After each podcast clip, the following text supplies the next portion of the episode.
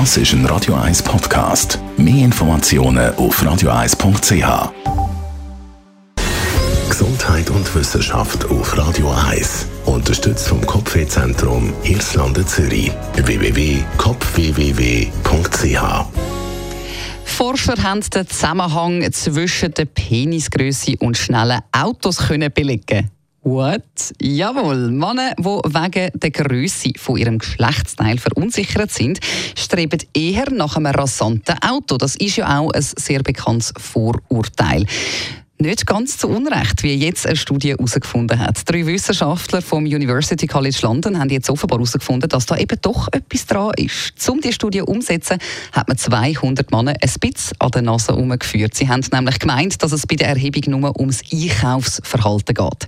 Sie sind in zwei Gruppen eingeteilt worden. Der eine Gruppe hat mir zuerst gesagt, die durchschnittliche Penislänge sei 18 cm. Der anderen Gruppe hat mir gesagt, dass die durchschnittliche Penislänge nur 10 cm sei. Beides ist übrigens falsch.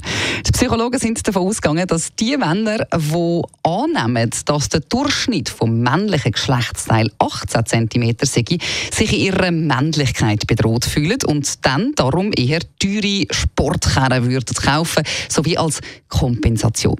Und tatsächlich haben am Schluss genau die Männer, die gemeint haben, der durchschnittliche Penis sollte 18 cm lang sein, die protzigen Sportautos spannender gefunden als die, die gemeint haben, die Penisdurchschnittslänge sei nur 10 cm. Wow. Psychologen erklären das Phänomen übrigens mit dem Beispiel vom Pfau. Je größer und prächtiger sein Federkleid ist, desto besser ist er für die Weibli als Fortpflanzungspartner. Und man weiß auch, dass Personen mit einem geschwächten Selbstwertgefühl das eher dann probieren, mit Luxusgütern zu kompensieren. Also, wenn das nächste Mal ein Mann in einem teuren Sportauto an mir vorbeifährt, dann kommt mir garantiert die Penisstudie in den Sinn, ist dann auch ganz sicher ein Schmunzler wert.